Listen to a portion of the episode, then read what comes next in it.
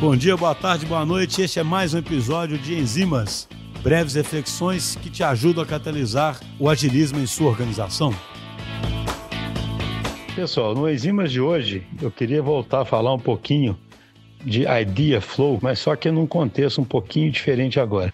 Para quem acompanha o podcast, deve ter visto que a gente andou falando muito sobre um livro que se chama Social Physics, que, no qual o autor, através de Big Data, ele estabelece um modelo simples, né, digamos assim, que tenta demonstrar o que, que faz você ter grandes times, sabe? Times criativos, times produtivos. E aí o modelo desse autor é baseado em você fazer com que o, os times de fato estejam imersos num bom fluxo de, ID, de, de ideias, né? Que seria esse idea flow.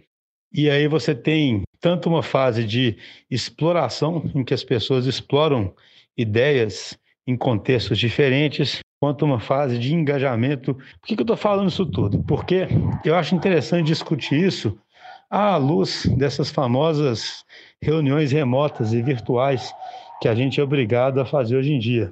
É curioso, porque essas reuniões de fato são cansativas, já existe até o, um termo né, que o pessoal fala, tipo um estresse né, de Zoom, um estresse desse tipo de reunião. Existem estudos psicológicos mostrando que a reunião por si só, a forma como a gente tem que fixar o olhar, a falta de variação que tem na tela, enfim, tem vários estudos que ficam mostrando que isso causa um estresse psicológico e físico. E a, e a gente então fica doido para poder, pelo menos algumas reuniões, né, quando apropriado, fazer reuniões junto de novo e poder interagir de uma forma diferente.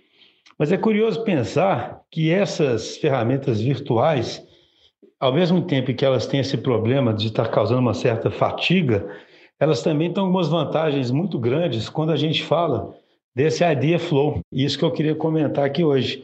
A gente tem feito um experimento na DTI que tem se mostrado interessante, que é o seguinte: a gente tinha reuniões às vezes que tinha lá 12, 15 pessoas, eram reuniões integradoras para tentar discutir alguns assuntos importantes e a gente começou a perceber que se você separa pequenos grupos e causa uma discussão primeiro dentro desses grupos, isso tem um efeito muito bom. Então veja a vantagem do mundo virtual. No mundo virtual é muito fácil você separar os pequenos grupinhos e é muito fácil você depois voltar todo mundo né, para a mesma, mesma sala. É muito fácil você, por exemplo, separar os grupinhos e dar uma tarefa específica e muito fácil voltar todo mundo. É claro que você consegue fazer isso no espaço físico, mas você pode ter limitações. Se você está numa sala grande, pode ser que o barulho de um grupo vai atrapalhar o barulho do outro.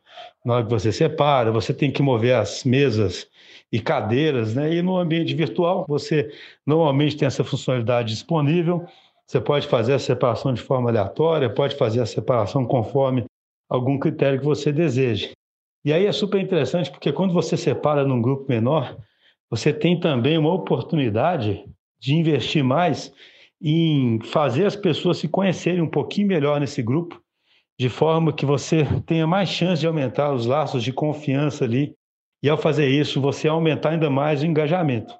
E no pequeno grupo também, as pessoas se sentem mais à vontade para falar, fica mais fácil de alguém que está consciente dessa necessidade que todos têm que falar fazer todos falarem, sabe? Alguém atuar mediando isso.